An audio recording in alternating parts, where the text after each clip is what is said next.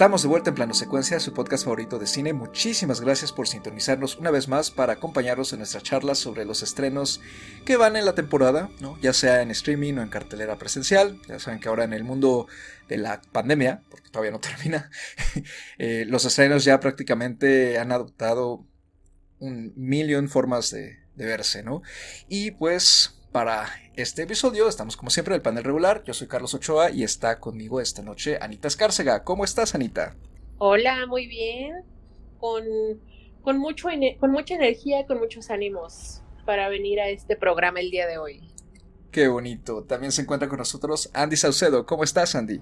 Hola, ¿qué tal? Muy bien, muy contenta. Ya estamos de regreso para seguir platicando y ya que se acerca la recta final del año, pues esto se va a poner todavía más interesante. Entonces, pues aquí ya listísima. Así es, se nos viene una racha muy fuerte de estrenos y de programas algo intensos, ¿no? Además de que también vamos a contar por ahí con algunas personas invitadas para hablar de de los diferentes, eh, las diferentes películas que se vienen en esta última etapa del año, porque sí, en efecto, como dice Andy, ya se nos va el 2021, de nuevo eh, con pandemia, el mundo, este, el tiempo, ¿no? Nos gana a todos en velocidad y pues nada más nos quedan dos meses, un poquito menos de dos meses, eh, para cuando salga este programa. O sí, dos meses prácticamente de, lo que queda este año. Y pues, como ya lo habrán visto en el título de este episodio, y en el arte de, que, nos que acompaña cada uno de los programas. Esta vez vamos a hablar de franquicia, de blockbuster y le toca el turno a una de las franquicias de acción y de espionaje más queridas y si no es que una de las más populares o la más popular en la historia del cine que es nada más y nada menos que la franquicia de James Bond. El famoso agente 007 que regresa una vez más en su encarnación eh, con Daniel Craig para eh, continuar con su historia de, toda esta última etapa en la que él ha sido la cara de este famoso personaje de las novelas de Ian Fleming. Y es su última entrega además como James Bond. La película eh, fue dirigida por Kari Joji Fukunaga y está escrita por Neil Purvis, Robert Wade y una aportación especial de Phoebe Waller-Bridge. En el elenco, además de Daniel Craig, se encuentra Lea Seydoux, Ben Whishaw, Naomi Harris, Jeffrey Wright, Christoph Waltz, Rory Kinnear, Ralph Fiennes, Rami Malek, el ganador del Oscar, Lashana Lynch, Billy Magnussen, Ana de Armas. En un papel quizá un poquito pequeño, pero muy, muy emocionante. Y pues, para arrancar de una vez ya la discusión, aquí le toca la sinopsis a Andy, ¿no? Andy, cuéntanos la sinopsis de No Time to Die, sin tiempo para morir, por favor. Claro que sí, pues eh, en términos muy generales, aquí en esta nueva o más reciente entrega de James Bond vemos precisamente al agente 007, eh, bueno, decidido a dejar el servicio para llevar una vida más tranquila y entre comillas normal del lado de, de su actual pareja, que es Madeline esta pues eh, utopía que, intentan vivir pues, se ve pues, interrumpida precisamente por el pasado ¿no? de ambos, en este caso de, James Bond como agente y de ella entre sus oscuros, eh, aparentemente oscuros secretos. Este Bond es, es, bueno, contactado por un agente de la CIA que ya habíamos visto por ahí en alguna de las entregas que le pide ayuda precisamente a, Bond para poder resolver por ahí un, misterio de un científico que fue secuestrado, ¿no? Y cuya tecnología, pues aparentemente es pues muy peligrosa, ¿no? Es, un arma que se puede desarrollar y, puede ser usada pues, de, forma eh, como terrorismo. Eh, detrás de, esto, pues Bond eh, se empieza a pues a meter, ¿no? en este en esta desaparición, precisamente también atraído por el tema de, Spectre, ¿no? Que ahí, ahí es un poquito es, ese gancho. Y se va, ahí vemos a, un villano que también a su vez ¿no? lo, cruzan con, la historia de Madeline. Entonces, básicamente vemos ahí el regreso y no regreso de, de, Bond en esta nueva aventura, en donde pues no sabemos si hay tiempo para morir o no, pero pues de eso va esta entrega. Perfecto. Pues muy concisa tu, tu sinopsis y en efecto es este, lo que, como dices, ¿no? Es una entrega que creo que cumple, ¿no? Con lo que promete que es muchísima acción. En particular creo que llamó mucho la atención eh, desde que se supo su realización que detrás de la cámara iba a estar Fukunaga, este director que nos entregó la primera parte de It eh, hace unos cuatro años, también nos entregó, y esta está en Netflix de forma exclusiva y la recomendamos mucho, Bestias de Ninguna Nación, Beasts of No Nation, un peliculón que además pueden adquirirlo en su versión de, de Criterion Collection también.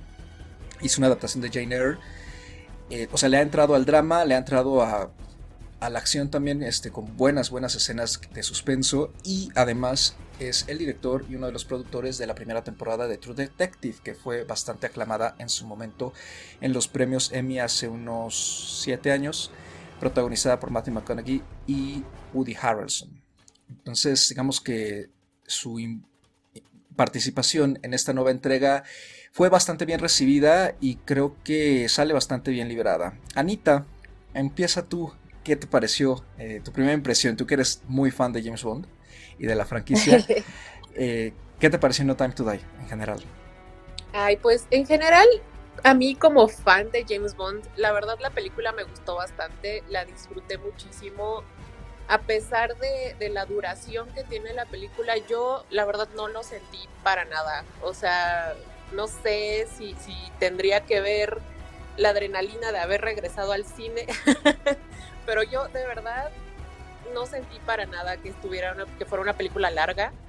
Me gustó mucho cómo, cómo entrelazaron las historias que ya conocíamos de Spectre eh, y, toda esta como mm, miniserie de James Bond, porque no, vaya, no es tal cual una miniserie, pero a lo que voy es el capítulo de James Bond interpretado por Daniel Craig, ¿no? Que me parece que en, comparación con todos los otros James Bond que ha habido en el pasado, las películas con, con Daniel Craig son las únicas que tienen, pues, como estos hilos en común, ¿no? Y eso es algo que me gusta mucho de, de, esta, pues, de esta temporada, por así decirlo, ¿no? De, James Bond. Eh, creo que es una película, pues, que se disfruta, se deja ver bastante bien, como, como ya mencionaste, tiene muy buenas escenas de acción, que es, vaya, lo que, lo que uno espera cuando va a ver a James Bond, ¿no? O sea, siento que, que cuando uno va a ver una película de James Bond hay como, como un checklist, ¿no? O sea, hay una listita de verificación que tú vas palomeando con todas las cosas que tiene que tener una película de James Bond, ¿no? Y, y me parece que pues esta película cumple con todas obviamente tiene sus vicios, tiene sus defectos como vaya, como cualquier otra película y como cualquier otra película de James Bond. Pero pues la verdad creo que es una película muy, muy disfrutable.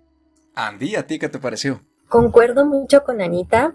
Eh, yo no, bueno, yo no es que sea súper fan de James Bond, la verdad es que he disfrutado eh, la era o el capítulo Craig, ¿no? Eh, los anteriores James Bond me, agradaban, he visto una que otra película y pues como película de acción eh, me la he pasado bien, ¿no? O, he pasado bien el tiempo.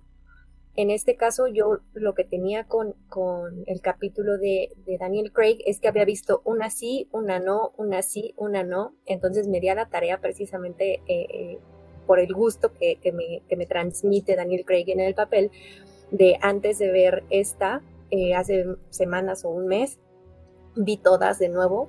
Entonces, como dice Ana, pude notar pues todo, todo este universo que construyeron, ¿no? Le dieron eh, mucho seguimiento a, la historia de, James Bond, a los personajes, al, incluso cierto, la trama de, del villano, ¿no? O sea, el villano en sí como uniendo a cada uno de ellos como una misma organización. Creo que que en eso a mí la película me, gusta, me gusta como, como un cierre, creo que, cumple bastante bien en términos de, acción, en términos de los personajes, de las apariciones que vimos por ahí, ¿no? de, algunas actuaciones especiales. La historia sí tiene como algunas cosillas que no me terminan de convencer, ¿no? Y el villano de, de particularmente de esta película, eh, ya ahorita platicaremos más eh, al respecto, pero la verdad eh, me parece que pues hasta ese motivo, ¿no? O sea, ese motivo en el sentido de que estamos viendo un cierre en este capítulo de, Daniel Craig, en donde la verdad es un, es un muy buen cierre, ¿no? Mantiene la esencia, mantiene muchos elementos, como dice Ana, ¿no? Estos checks que luego uno que sí se tienen que hacer en, en, la peli, en películas de James Bond. Y sobre todo creo que el personaje principal en este caso, lo que me gusta mucho es que además de que vimos pues, diferentes directores, ¿no? Trabajando en cada una de estas películas, siempre se mantuvo el mismo James Bond, ¿no? O sea, la esencia, eh, la psique casi casi, ¿no? Del personaje, sus motivaciones, eh, se mantuvo siempre igual y creo que sucede mucho también a Daniel Craig, ¿no? Que, él tenía muy en claro qué, James Bond quería ser y lo mantuvo en cada uno de, en cada una de estas películas y la verdad pues hasta pues hasta se siente feo, ¿no? O sea, saber que ya es la última película que, tienes que dejar ir a este James Bond pero pues me queda, me queda pues, eh, pues todos los buenos momentos, todas las buenas escenas, la, acción en sí. Yo soy una persona que disfruta mucho la acción y la verdad es que pues estoy contenta en ese sentido. A mí me pasa igual que a ti, Andy. Yo he seguido la franquicia poco, la verdad no, no es una franquicia de la que yo sea muy fan, pero sí he visto como pues, un buen número de, las películas de, de los Bond. Eh, las de Brosnan creo que las vi todas, creo que me faltó una. GoldenEye la disfruto bastante a pesar de que de repente es muy ridícula. Eh, al servicio secreto de su majestad me gusta mucho. Pero nunca le había puesto como tanta atención al personaje hasta que entró eh, Daniel Craig, ¿no? Que pues finalmente es la que, como la, la, la etapa que realmente nos ha tocado, ¿no? disfrutar como desde cero.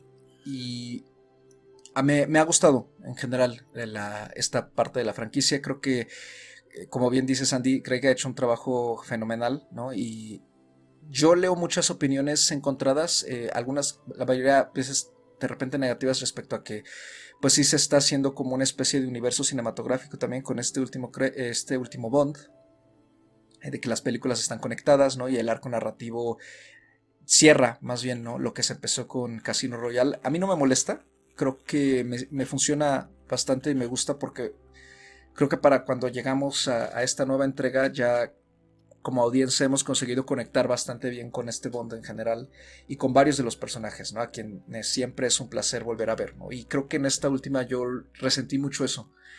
Eh, me dio mucho gusto ver al Q, a Money Penny, al nuevo M también, bueno, que ya no es tan nuevo, pero eh, digamos, a, quien, a, quien se quedó, ¿no? En lugar de la otra M.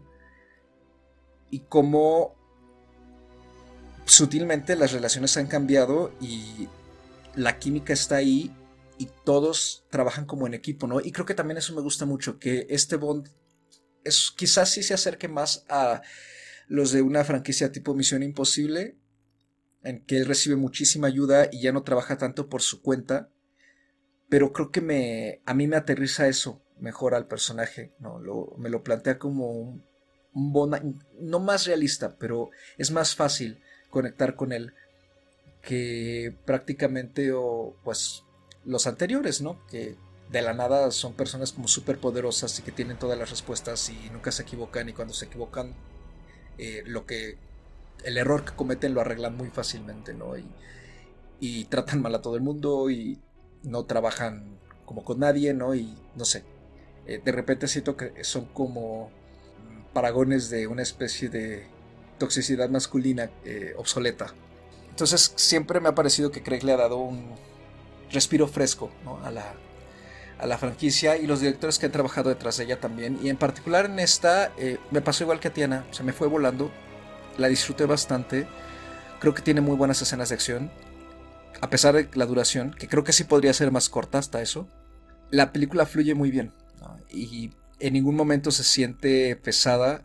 Creo que está mucho mejor armada que lo que ocurrió con Spectre, ¿no? que creo que además, eh, hablando un poco en retrospectiva de esta etapa, eh, a mí lo que me pasa con, con el Bond de Craig es que siento que, cada película me... Van cuatro, ¿no? Antes de esta, cada una película me ha gustado y la siguiente no. ¿no? Casino Royale me encanta, Quantum no me gustó, Skyfall me gustó bastante. y Spectre fue una decepción. Entonces, eh, creo que en No Time to Die para mí se juntan como ambas vertientes. No tenemos cosas muy buenas, ¿no? De las dos películas que han sido mejor recibidas en general por, por, el público y la crítica. Y de las otras dos que han tenido una recepción más mixta, también se vienen arrastrando ciertas cosas que afortunadamente creo en No Time to Die no deslucen tanto, pero de todas maneras como que la bajan un poquito, ¿no? Y la mayoría de eso creo que es justamente las los enlaces que todavía tiene esas dos películas en particular y creo que es muy obvio eso con Spectre, pues que pues, es la entrega anterior, ¿no? Y esto finalmente se siente como una especie de segunda parte, ¿no? De, ese capítulo que vimos hace ya unos seis años. Tiene bastante. Pero en general creo que la disfruté, sí, sí, sí me gusta mucho. Y no sé qué, qué opinen ustedes justamente de eso, ¿no? De cómo la película funciona en relación a Spectre y si le afecta el hecho, bueno, no, no sé este, qué tanto les habrá gustado a, Spectre a ustedes o les funcione, pero en si de alguna forma las cosas que no funcionan bien en Spectre son las que terminan este, también eh, deslustrando a esta nueva entrega fíjate Carlos que coincido mucho contigo porque también ha sido como, de hecho las películas que yo había visto son las que me habían gustado y las que vi ahora, ¿no? Que la volví a ver desde, desde Casino Royale hasta, hasta esta última, justamente era Casino Royale me encanta, después Quantum tampoco, o sea, no la odio, pero pues la verdad no, no me encantó. Eh, Skyfall es mi favorita, definitivamente. Eh, y Spectre me, no es que me haya decepcionado, pero sí me generó muchas mm, opiniones encontradas en ese sentido, ¿no? No me gusta el villano, tampoco aquí me gusta el villano, pero bueno. Eh, y tampoco me encanta, pues, la relación con Madeline, ¿no? O sea, creo que en Spectre no se me hizo una relación que surgiera como en el caso de Casino Royale, ¿no? Con, con Eva Green creo que aquí fue una relación de se ven dos segundos y ya se están enamorados, ¿no? O algo así. O sea, me, transmiten algo que no, no lo sentí bien ni natural ni normal. Entonces, en ese sentido, Spectre tiene ciertos detalles, ¿no? De, de guion que no me funcionaron mucho, pero al verla como en un conjunto, tampoco, tampoco la odio ni me parece malísima ni nada, ¿no? En el caso de eh, esta última, como bien dices, también me parece que tiene puntos buenos y, algunos puntos en contra y como lo había mencionado hace un momento, el villano es algo que a mí no me convence, que a mí no me gusta porque cuando empieza la película, ¿no? Eh, nos introducen a esta escena en donde nos están presentando al villano, cosa que según yo en las anteriores no era así, ¿no? siempre entrábamos con una escena de acción de, Bond o con una escena con él y en esta última estamos viendo al villano, entonces yo creí que se iban a enfocar mucho en, el villano, ¿no? Que iba a ser, pues, eh, en ese sentido, a lo mejor un villano mucho más elaborado, un villano eh, que tuviera mucho mayor presencia y en realidad vemos esa primera escena y a ese villano lo volvemos a ver casi más de la mitad de, avanzada la película, ¿no? Además de eso, eh, yo no tengo nada en contra de Rami Malek, aunque así Carlos este, lo crea. Eh, pero la verdad es que muy mal trabajado, eh, muy mala su actuación, o sea, bueno, no quiero decir mala actuación porque... Vamos, empezamos con lo malo entonces. O sea, ni siquiera creo que esté actuando, o sea, ni siquiera se tomó la molestia de actuar, ¿saben? O sea, solo, solo hablaba así como lento y, y, malo.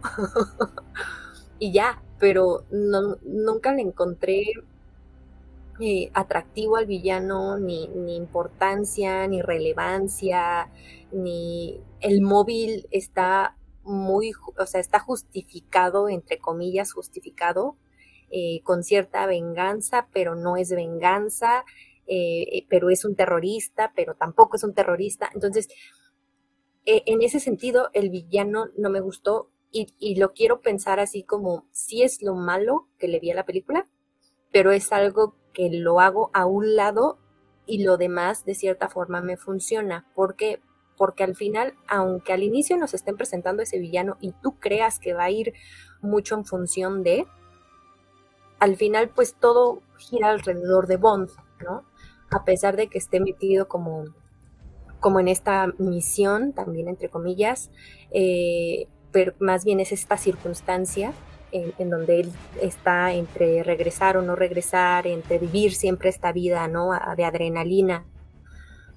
Creo que se desarrolla mucho más eh, su vida, ¿no? Tal cual. O sea, vemos esta parte de, de las despedidas, esta parte de, de querer o no querer seguir siendo James Bond, su relación con, los compañeros o con las personas que pertenecen al, servicio secreto, su relación con Madeline, eh, esta cierta obsesión ¿no? que había ahí con, con Spectre y todo lo que significaba Spectre hasta ese momento. Entonces, creo que quitando el villano, o sea, la película me funciona, por eso sí es malo, en el sentido de que si lo enfoco me parece espantoso.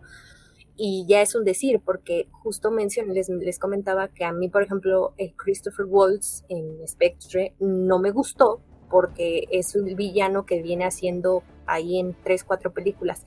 El mismo villano que hizo la leyenda de Tarzán, el mismo villano que hizo en el, esta de agua para elefantes o algo así de los elefantes. O sea, en las últimas películas que le he visto casi siempre tiene este mismo este mismo personaje, ¿no? Nada más le cambian el nombre y lo ponen en otra situación, pero es lo mismo. Y me parece que es muy buen actor, tendrían que haber aprovechado como, lo tendrían que haber aprovechado mejor, ¿no? Pero bueno, eso es como los puntos malos. Algo que me gustaría resaltar, ¿no? Es eh, esta parte de Ana de Armas que decía Carlos, ¿no? Que nos hizo falta verla, o que es, la verdad, en su participación llena mucho, ¿no? Te quedas con ganas de, verla más. Creo que hizo un trabajo bueno, es, tiene un encanto, la verdad yo no lo había notado, o sea, en Blade Runner me, gustó eh, su participación, pero en otras películas que la había visto me había parecido buena y, que llevaba un buen camino, ¿no? En, en, lo que estaba escogiendo, en ciertos personajes, pero aquí creo que lució mucho, ¿no? Y se robó mucho de, pues, de, la película y de la acción, ¿no? Y, creo que en, general la gente se quedó con, con muy buen sabor de boca de su participación y que con ganas de, verla por ahí un poco más. Y en este caso, el otro personaje, que es el personaje de Madeline, ahí sí no sé si es la actriz que no termina de encantarme en, todo lo, lo, que la he visto.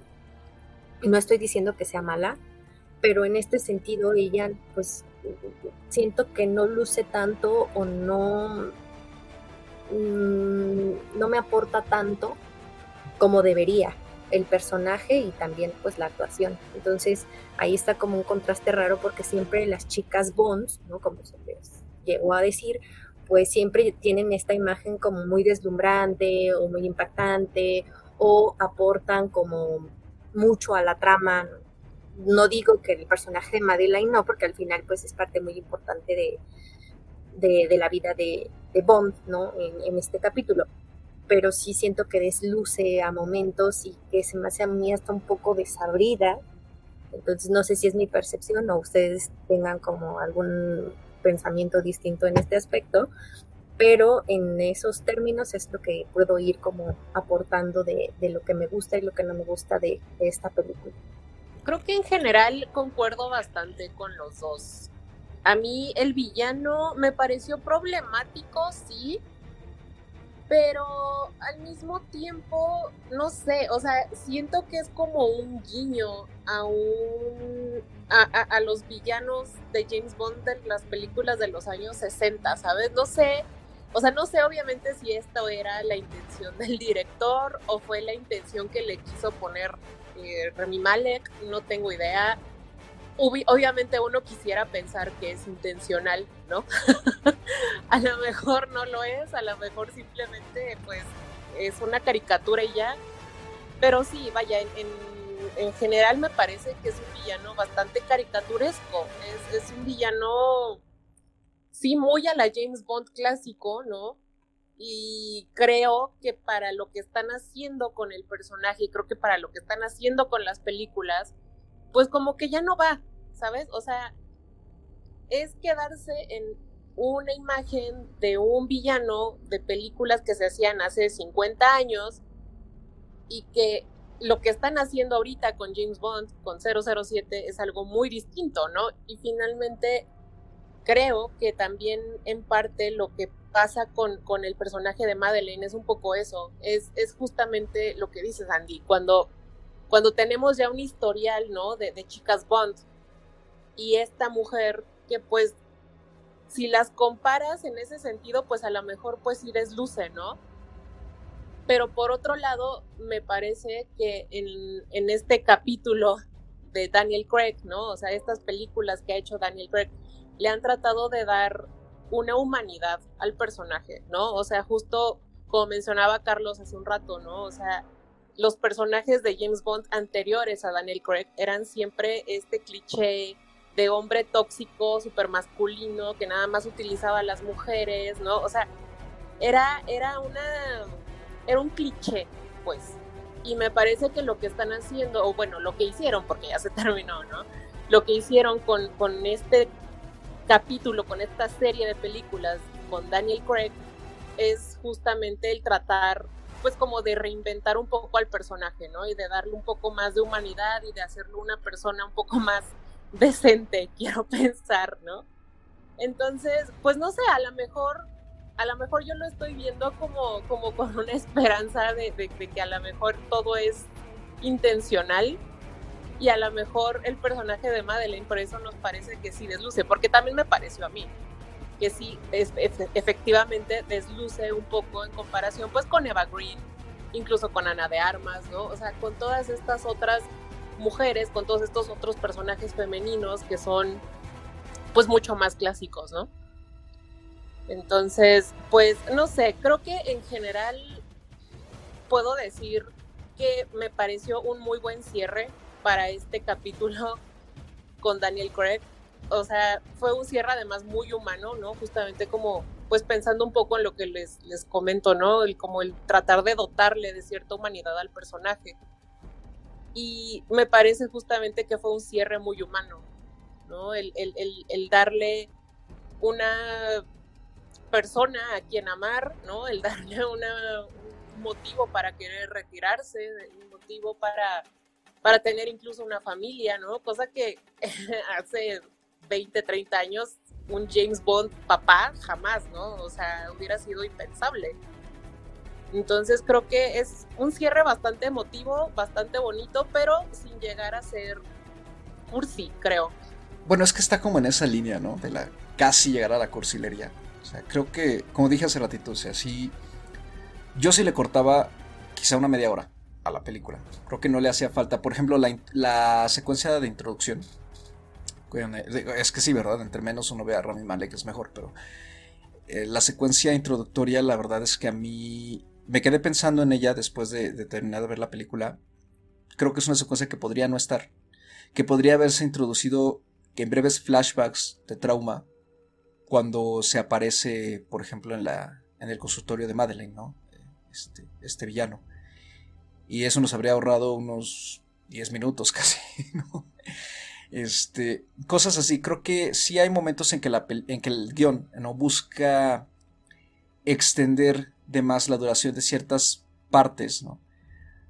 Porque así lo necesita. Y creo que en ese sentido el guion me parece lo más flojo de toda la película en general. Eh, y con todo que fluye, ¿no? Como, como ya había dicho, o sea, tiene un ritmo muy bueno, ¿no? Hay una transición entre escenas de acción y escenas eh, pues más dramáticas bastante buena en general.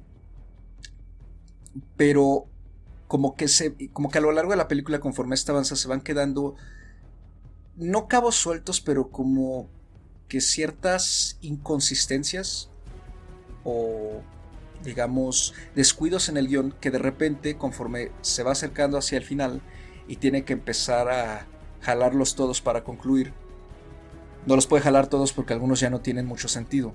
¿no? Entonces de repente el guion emplea vueltas extrañas para tratar de remediar eso, como por ejemplo el hecho de que la, la nueva 007, la que se queda en el lugar de Bond mientras él este, pues, está en su retiro, ella va detrás del personaje de Billy Magnussen y dice que está muy cerca de él, pero pues no, no estaba muy cerca y él se enfrenta con Bond en esta secuencia en, los bosques allá en Noruega.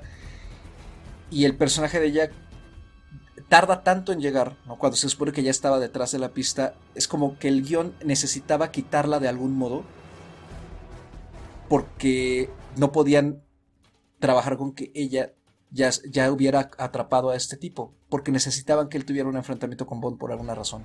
Pero la tienen a ella persiguiéndolo, entonces como que hay algo ahí que ya no cuadra, y entonces la retrasan de una forma muy pues, rara, que al final no hace más que dejar al personaje de ella como un personaje medio inútil. Lo cual a mí me sacó mucho de onda, ¿no? O sea, y como que la película no alcanza a medir bien ese tipo de, tiempos, ¿no? A mi parecer. Y lo mismo un poco con el arco del, del villano, ¿no? Creo que el villano funciona bien hasta el momento en que, y perdón por el spoiler, pero se deshace ya por fin de, de Blofeld, ¿no? de la cabeza de Spectre. Porque a partir de ahí, ese, ese era, digamos, como que la, el principal objetivo ¿no? de este de Safin. Pero a partir de ahí, de repente, como que esta especie de ahora de rencilla con Bond ya no tiene mucho sentido y su objetivo en general de apoderarse de esa tecnología es muy vago, ¿no? Es como de, pues tengo en poder un arma terrorista que yo usaré cuando yo quiera, con quien yo quiera, ¿no? Porque no tiene como un objetivo específico después de Blofeld. Entonces, esa vaguedad creo que también le hace, le resta mucha potencia al personaje. Y en ese sentido, el tercer acto, que es en esta isla ya perdida en el norte de Rusia y Japón, no, más bien en Japón, ¿no? Pues como que de repente se siente muy alargado en términos del conflicto dramático. Pero como lo, demás, ¿no? La, acción, eh, el cómo se va metiendo, ¿no? Junto con la otra 07 a la isla y todo está muy bien, pues lo dejas pasar, ¿no? Pero sí creo que empieza a sentirse ya mucho cuando de repente el villano, después de un rato que ya no sale, vuelve a salir ya en su última escena. Entonces, no sé, ese tipo de cosas como que me, a mí me destantearon mucho en cómo me estaba funcionando a mí la película. Pero en general, o sea, creo que se disfruta bastante, ¿no? Se, deja ver y la participación de Ana de Armas, creo que sí, a mí también me habría gustado verla más, pero entiendo que el personaje nada más funciona en eso y si en cierto sentido no la veo haciendo otra cosa con el resto del guion. Pero como dice Andy, ¿no? O creo que demuestra que tiene un carisma estupendo, ¿no? Me, gustó mucho estas tomas que hacen, eh, estos close-up hacia su rostro y ciertas formas en cómo ella está dirigida en esa, en su secuencia de acción, consigue una mezcla muy particular entre carisma y al mismo tiempo como ingenuidad. Es una agente medio ingenua, ¿no? Que está muy consciente de, eso, de, ser incluso ingenua, ¿no? Porque ella misma lo dice, es que acabo de salir del entrenamiento, ¿no? Entonces hay algo ahí en su, actuación que a mí me, cautivó mucho. La verdad es que disfruté mucho esa escena y me pareció que tiene una de las mejores escenas de acción. A pesar de que su escena de acción para mí está metida dentro de otra escena de acción que a ratos me parecía un poquito confusa. Fue la única, creo, en ese sentido que me dejó extrañado por así decirlo. Y respecto a lo que comentan de Madeleine, eh, a mí, pues el personaje creo que pues, está bien. sí estoy de acuerdo en lo que decía Andy, sobre todo respecto a Spectre, ¿no? Que de repente esta relación que se forja entre ellos es medio rara y muy reminiscente de justamente los Bonds previos, ¿no? Las películas anteriores en que de repente es un, eh, se cruzan una mirada y ya es amor, ¿no? Creo que aquí está mucho mejor trabajada y me gusta la química que tiene Lea Seydoux con Craig.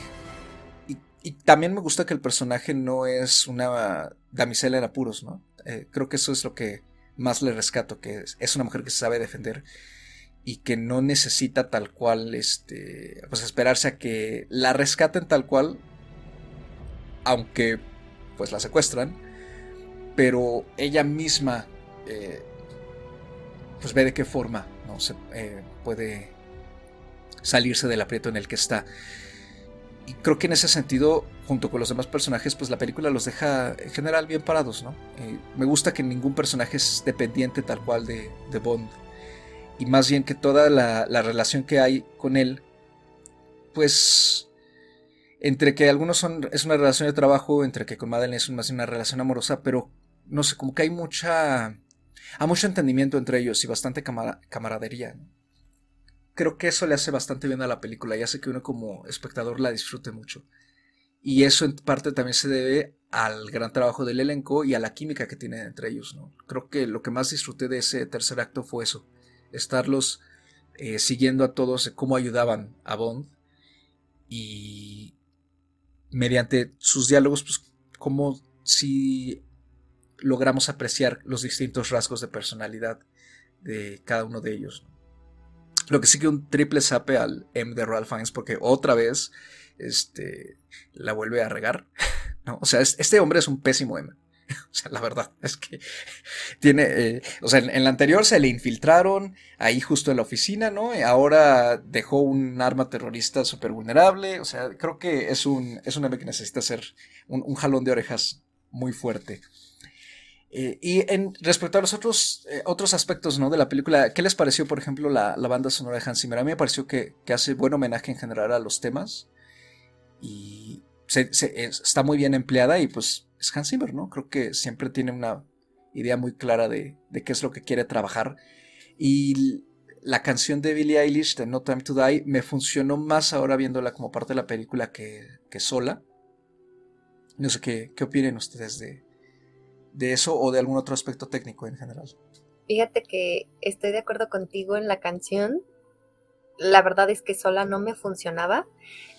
A lo mejor la de Sam Smith también como que de repente no me encantaba, pero cuando veías el inicio de, de Spectre, funcionaba muy bien por todo este mm, diseño que le dieron ¿no? a, a, esa entrada de Bond con los créditos y todo y se veía muy bien y en, igual que Skyfall, ¿no? Eh, además, bueno, el de Skyfall a mí me encantó, pero ese es otro, otro punto muy a favor de, de, este capítulo, Craig, porque cada uno de ellos nos entregan esta entrada con esta música, con alguna canción, con algo ahí que nos hace ver como, eh, no de qué va a tratar la película, pero sí como de, de, de ese tono que va a tener la película, ¿no? a veces un poco muy dramático, a veces muy lleno de acción, a veces muy lleno de misterio, pero creo que en ese, en ese sentido el toque que le dieron con, cada una de estas canciones, incluyendo esta, en esta ocasión con Billie Eilish, que yo no soy fan ni me encanta la, chica, ¿no? Respeto que, que este, en este caso la canción funciona muy bien en la entrada de, de la película creo que también ese es otro punto en cuanto a este diseño, ¿no? A esta identidad que le dieron a las películas de Bond de, este capítulo. Y en cuanto a la banda sonora, la verdad es que me gusta, creo que acompaña muy bien, ¿no? También con la mezcla de sonido. Cuando tenemos películas de acción, es fácil eh, quedar como muy abrumado entre las explosiones, eh, las, los balazos, ¿no? O sea, las metralletas, las pistolas, eh, la música, ¿no? O sea, los sonidos que tenemos de fondo. Y en este caso creo que hay, hay un buen balance, ¿no? En ese sentido de, de, tener la banda sonora, tener todas estas escenas de acción, ir acompañando, ¿no? En el momento necesario darle como, como ese volumen, esos matices que permitan eh, darle más profundidad a la escena que estamos viendo. Y pues bueno, en este caso, la verdad es que me funcionó muy bien todo el tema musical, incluso el tema visual, ¿no? Como, como mencionaba, la, producción, eh, la fotografía, creo que, están bien, bien realizados. Los efectos especiales, pues ya sabemos que, en este caso toda la parte de explosiones, bueno, tratan de hacer como lo más realistas posibles y, no usar tanto eh, el, toda esta tecnología de efectos y eso también le da, le da otro valor, ¿no? Y también visualmente se agradece porque te, te hace, te, da un aspecto mucho más, más realista, ¿no? Y te, te involucra mucho más en, en, la acción.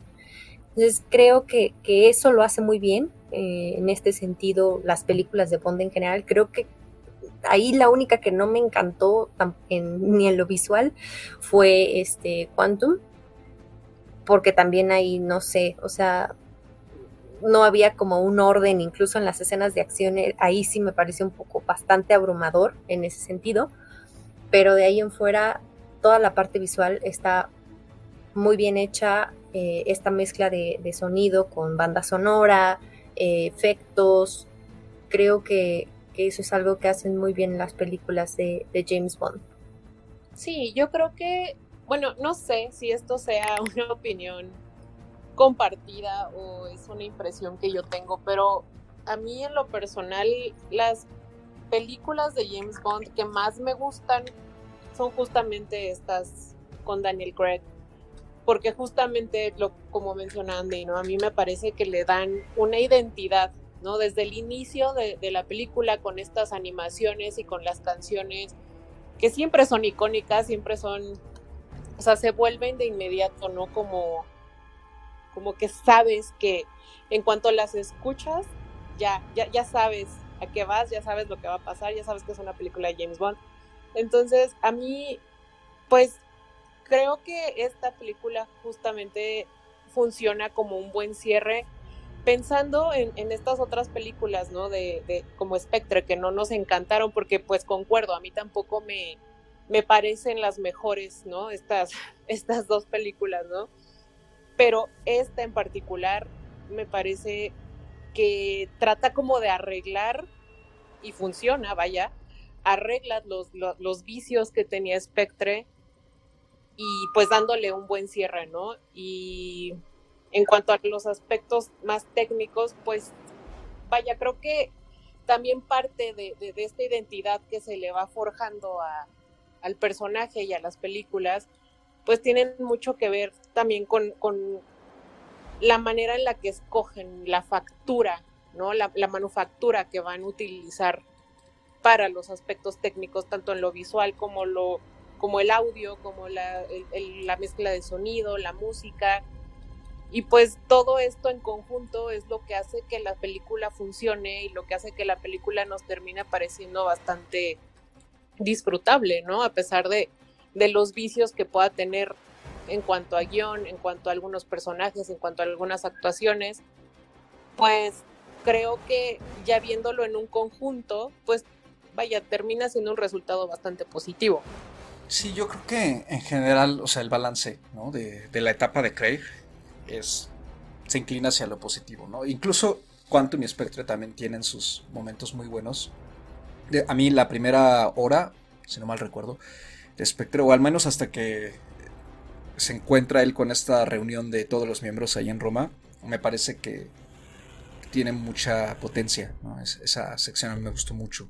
Ya fue como que también el tercer acto donde creo que se, se descoció de más. Pero pues es que yo creo que eso es finalmente lo que le va a dar una mayor este, fuerza al legado de, de Craig, ¿no? Como James Bond justamente esta conexión entre, entre las películas y que sí terminamos esta etapa conociendo a un personaje de una forma distinta a los demás, ¿no? Yo estoy muy de acuerdo contigo, Ana, o sea, a mí creo que justamente lo que me cuesta de ponerme a ver todo el resto de las películas de la gente, ¿no? Eh, las que me faltan, que sí son varias, es que es saber que son episódicas y que la verdad no me como que no me importa mucho lo que le pase a los personajes, ni siquiera al mismo agente, ¿no? Entonces, creo que acá sí ayuda bastante, ¿no? Que los personajes estén mucho más desarrollados y que poco a poco vamos viendo distintas etapas de este Bond, ¿no? Y, y sí creo que hace un cierre bastante bueno, ¿no? De, su etapa. Me gusta. Y, y, sí la volvería a ver. La verdad es que sí. Eh, me gustaría, de hecho, volver a ver todas las, de esta etapa. No, no lo hice antes de ver esta. Pero sí creo que me serviría darle un repaso sobre todo a, a Quantum, que es la que menos recuerdo. Recuerdo que no me gustó. Eso es lo único que recuerdo, pero. Y que había mucho desierto y mucha aridez. Pero sí creo que me, me haría bien echarles un ojo ya como tener muy en mente, ¿no? Este funcionamiento de todas ya como una, sola historia en cinco partes, ¿no? Yo creo que con eso podríamos ir cerrando. Eh, yo por lo pronto cierro con las estrellas que le doy a No Time to Die, que son tres y media. Andy. Yo también le doy tres estrellas y media. La verdad es, es em, bastante recomendable. Yo les diría a las personas que les gusta la acción, que les den una oportunidad si no las han visto o si como yo habían visto una sí, una no. Eh, creo que, que, podrían disfrutar bastante esta y si quieren verlas todas también es bastante recomendable. Entonces, tres estrellas y media para este cierre con Daniel Craig me parece que está muy bien. Yo también le di tres estrellas y media, aunque no lo crean, mi fanatismo no me cegó. Yo también le di tres estrellas y media. Obviamente también puedo ver todos los vicios que, que ustedes ya mencionaron, ¿no? Y pero vaya, finalmente tres estrellas y media creo que es una calificación muy buena. Para una película que es un blockbuster, que es una película, pues dominguera finalmente, ¿no? Entonces, pues creo que tres estrellas y media es bastante positivo. Y pues bueno, si quieren saber un poco, si quieren ver un poco más de películas de agentes ingleses, si no se han cansado todavía de eso, pues pueden checar eh, El agente de Cipoll, The Man from Uncle, que es una película de Guy Ritchie del 2015, si no me equivoco, que está, según yo, está en HBO y en Netflix. Es una película bastante entretenida también. Trata, pues no sé si ustedes sepan, pero en los años 60 había una serie que se llamaba justamente así. Entonces, pues bueno, es una película basada en esa serie. Y pues es, vaya, una película de espionaje en los años 60, en la Guerra Fría, ya saben, Alemania, Rusia, Inglaterra. es una película bastante entretenida, muy a la Guy Ritchie, entonces pues también es una gran recomendación por si quieren seguir viendo más sobre agentes secretos espionaje. Perfecto, a mí en particular esa película me gusta mucho y la vi, la volví a ver creo que el año pasado, justamente cuando iba a Netflix. Eh, eh, la vi en su momento, ¿no? cuando se estrenó, este, creo que es bastante disfrutable, como dices. Creo que a mí lo que más me duele siempre que alguien menciona esta película de, de Guy Ritchie es que creo que es una película que esa sí necesitaba una secuela. O quizá no es que la necesitara, pero se podría haber expandido, ¿no? Sí, sí podría haber funcionado, pero desafortunadamente la película no ganó tanta audiencia en ese sentido y pues ya nunca se hizo, pero estoy de acuerdo contigo, es bastante entretenida y, y tiene un elenco en general eh, bueno. Y pues yo creo que con eso podemos despedirnos por este episodio. Anita, ¿dónde te podemos encontrar? A mí me pueden encontrar en Twitter y en Instagram como arroba animalceluloide. Yo ya saben que yo no tengo nada más que hacer, yo ahí estoy todo el tiempo, entonces adelante, me pueden encontrar ahí. Andy, ¿a ti dónde te podemos encontrar? A mí me pueden encontrar igual Twitter o Instagram como arroba Andrea Padme. Ahí eh, pues yo comparto cosas, me pueden hacer comentarios, sugerencias y todo es bien recibido. Y a mí me pueden encontrar en Twitter como arroba Mr. Carlos Ochoa con un 8 en dígito y una A minúscula. Lo mismo, cualquier comentario, duda, sugerencia y demás será bien recibido en ese canal. De nuevo, muchísimas gracias por escucharnos como siempre. Saludos a toda la gente que nos escucha desde diversas partes del mundo como Colombia, Inglaterra, Corea del Sur, Francia, Canadá, Estados Unidos, Paraguay. Es un placer poder llegar hasta allá, de verdad se los agradecemos muchísimo. Y pues, como hemos dicho al inicio, eh, agárrense, abróchense bien los cinturones de, en la sala de cine, porque este, los episodios que vienen se vienen bastante cargados de estrenos y de historias interesantes y también de invitados e invitadas especiales. Entonces, aquí nos estaremos oyendo. De nuevo, muchísimas gracias. Síganse cuidando, ya saben, ¿no? En el mundo del COVID. Si van a salas presenciales, háganlo con todas las precauciones o si no, disfruten de la oferta disponible en streaming en casa. Bonita noche y hasta la próxima.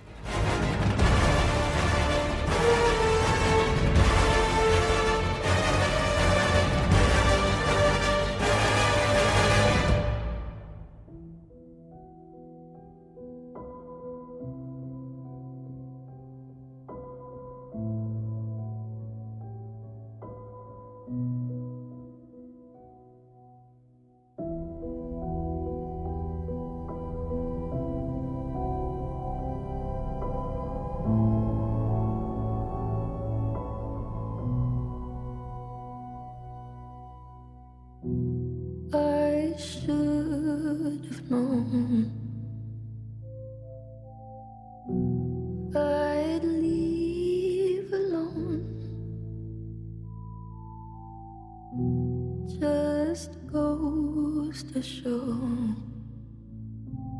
that the blood you bleed is just the blood you own.